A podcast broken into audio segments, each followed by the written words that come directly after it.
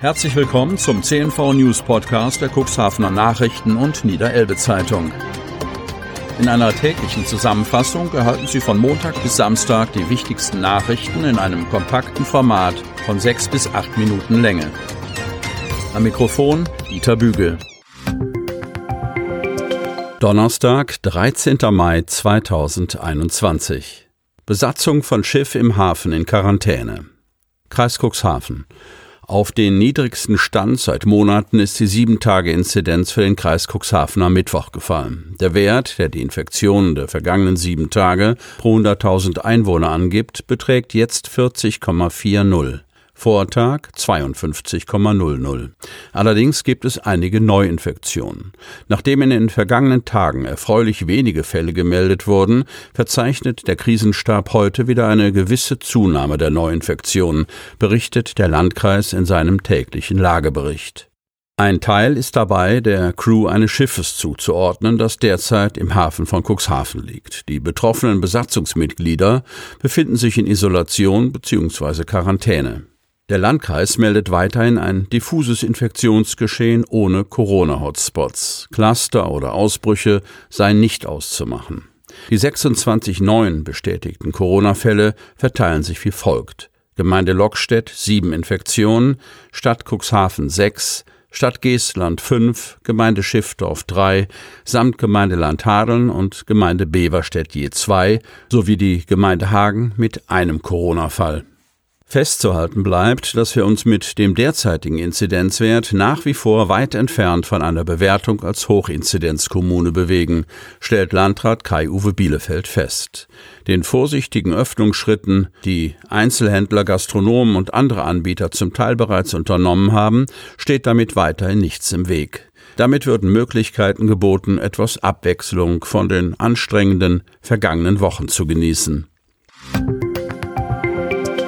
Kömpe verlässt die Otterndorfer Klinik. Otterndorf. Nach noch nicht einmal anderthalb Jahren verlässt Verwaltungsdirektorin Ulrike Kömpe das Krankenhaus Landhadeln in Otterndorf. Eigentlich war für Dienstagmittag eine Versammlung der Bediensteten am Otterndorfer Krankenhaus anberaumt. Die wurde aber kurzfristig abgesagt. Später ging ein Brief der beiden Geschäftsführer André Eid und Sigurd Gawinski an die Mitarbeitenden der Krankenhaus Landhadeln GmbH heraus. Im Brief teilten sie mit, dass die Verwaltungsdirektorin Ulrike Kömpe die Klinik auf eigenen Wunsch verlasse. Knapp anderthalb Jahre war sie dort tätig. Die Klinikführung sei mit dem Wunsch der Verwaltungsdirektorin konfrontiert worden, weil diese, ich zitiere, eine neue berufliche Herausforderung in ihrer Heimatregion Schleswig-Holstein, Zitat Ende, annehmen wolle, lautet die offizielle kommunizierte Lesart. Doch zügig präsentierten die Geschäftsführer Ersatz für die Verwaltung des 94 Bettenhauses und den rund 280 Beschäftigten. André Eid teilte mit, nach der Entscheidung von Ulrike Kömpe, das Unternehmen verlassen zu wollen, sei es kurzfristig gelungen, mit Ursula Stecker und Hans-Werner Kuska Kräfte mit Sanierungs- und Krankenhauserfahrung an die Klinik zu binden.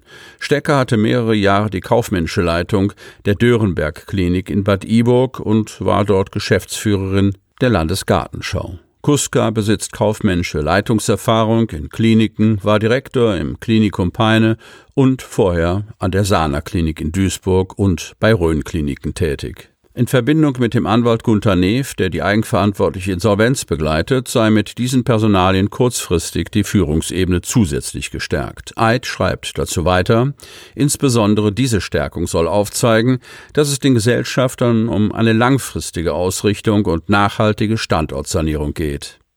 Landrat Kai-Uwe Bielefeld wurde von der Nachricht des Wechsels in der Geschäftsführung überrascht. Er nennt den Weggang von Ulrike Kömpe betrüblich. Sie habe hier sehr gut Fuß gefasst und sei allseits anerkannt gewesen. Nach Bekanntwerden der finanziellen Probleme und Anmeldung der eigenverantwortlichen Insolvenz beschäftige sich eine kleine Runde aus Gesundheitsministerium, hiesigen Landtagsabgeordneten sowie Samtgemeindebürgermeister und Landrat mit der Klinik und ihrem Erhalt. Bisher hatte ich den Eindruck, dass die Geschäftsführung und die Anteilseigner mit Ernsthaftigkeit und Willensstärke gehandelt haben und hoffe, dass dies auch weiterhin der Fall ist. Das wird auch in Hannover so gesehen. Das Ministerium hat bekundet, dass der Sicherstellungszuschlag für das Krankenhaus Landtadeln auf gutem Wege ist.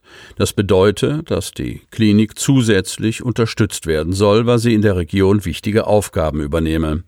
Es muss und wird weitergehen, ist sich Bielefeld sicher. Am 23. März hatte die Krankenhaus Landhadeln Otterndorf GmbH einen Antrag auf Eröffnung eines Insolvenzverfahrens in Eigenverwaltung gestellt. Betrüger ergaunern Covid-Impfungen. Cuxhaven. Menschen mit vollständiger Corona-Schutzimpfung haben künftig wieder mehr Freiheiten. Doch der Impfstoff ist knapp, die Nachfrage groß. Die Ungeduld sorgt dafür, dass Personen, die noch nicht dran sind, versuchen, die Priorisierung der Ständigen Impfkommission, kurz STIKO, dreist zu umgehen. Mit gefälschten Dokumenten ergaunern sie Impftermine. Passiert das auch im Impfzentrum Cuxhaven? Das Thema Impfneid ist im Impfzentrum Cuxhaven immer wieder präsent, berichtet Jana Marie Schwanemann, Pressesprecherin des Landkreises Cuxhaven. Obwohl im Landkreis derzeit 12.775 Personen auf einen Impftermin warten, äußere sich dies allerdings nicht merklich durch Vordrängeln oder Erschleichen von Impfterminen. Vor allem gehen Beschwerden per E-Mail oder Telefon ein. Im Impfzentrum komme es laut Schwanemann bislang nur in Einzelfällen dazu, dass Personen nicht impfberechtigt sind, aber einen Termin erhalten. Hier ist aber nicht zwangsläufig Vorsatz zu unterstellen, erklärt Schwanemann. In den bekannten Fällen sei vor allem mangelnde Aufklärung das Problem gewesen. Der Tonfall gegenüber den Mitarbeitern sei aber dabei immer freundlich. Ganz anders sieht das in deutschen Hauptstädten aus. Laut einer Umfrage des ARD-Magazins Report Mainz meldete alleine das Impfzentrum Hamburg zuletzt 2000 vorsätzliche Impfvordrängler in einer Woche. Die Betrüger sind raffiniert. Um schneller an einen Termin zu kommen, machen sie beispielsweise falsche Alters- oder Berufsangaben. Nach STIKO-Verordnung dürfen Schwangere oder Pflegebedürftige jeweils zwei Kontaktpersonen angeben, die dann eine Impfberechtigung erhalten. Diesbezüglich falsche Angaben zu machen, ist bislang weder strafbar noch handelt es sich um eine Ordnungswidrigkeit. Dies bietet breite Angriffsfläche für Betrug. In einem Fall der Sendung schafften es acht junge, gesunde Menschen, sich als Kontaktpersonen eines Pflegebedürftigen impfen zu lassen. Zum Teil wurden Nachweise nicht einmal eingefordert. Im Impfzentrum Cuxhaven läuft das anders. Die Kollegen gehen die Unterlagen gründlich durch, weiß Kirsten von der Lied, Pressesprecherin des Landkreises Cuxhaven, aus eigener Erfahrung. An den verschiedenen Stationen müsse ein Impfling die erforderlichen Unterlagen vorlegen. Schwanemann ergänzt, die Vorgaben für die Nachweise sind in der STIKO-Verordnung geregelt. Jeder Impfling müsse bei seinem Termin eine Anspruchsberechtigung vorlegen. Je nach Berechtigungsgrund seien verschiedene Dokumente erforderlich, zum Beispiel eine Bescheinigung des Arbeitgebers einer Betreuungseinrichtung über die Betreuung einer pflegebedürftigen Person oder eine schriftliche Erklärung einer schwangeren Person. Auch ein Nachweis über die Pflegebedürftigkeit oder Schwangerschaft derjenigen Person müssen mitgebracht werden. Diese Nachweise werden stichprobenartig kontrolliert, fährt Schwanemann fort.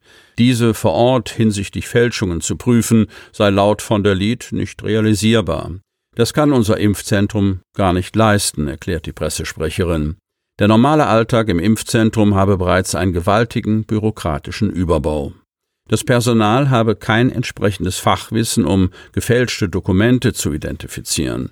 Das verfehle außerdem die eigentliche Aufgabe des Impfzentrums. Von der Lied erklärt, es darf nicht vergessen werden, was unser Ziel ist, möglichst viele Menschen möglichst schnell zu impfen. Die Pressesprecherin appelliert an die Cuxhavener Bevölkerung, es nützt nichts, es sich gegenseitig schwerer zu machen. Das Gras wachse nicht schneller, werde daran gezogen, so von der Lied. Sie möchten noch tiefer in die Themen aus Ihrer Region eintauchen? In unserem CNV-Themen-Podcast auf Tauchgang gibt's alle 14 Tage per Interview interessante Personen, emotionale Stories und bemerkenswerte Projekte aus dem Landkreis Cuxhaven direkt auf die Ohren. Damit Sie ab sofort keine Podcast-Folge mehr verpassen, benötigen Sie lediglich einen sogenannten Podcatcher. Auf den meisten Smartphones ist dieser bereits vorhanden. Falls nicht, dann suchen Sie ganz einfach in Ihrem App Store nach einem kostenlosen Podcatcher wie zum Beispiel Spotify, Apple Podcast oder AntennaPod. Selbstverständlich können Sie unsere Podcast-Folgen auch direkt über unsere Website jederzeit unter cnv-medien.de slash podcast anhören. Sie hörten den Podcast der CNV Medien, Redaktionsleitung Ulrich Rode und Christoph Käfer. Produktion Rocket Audio Production.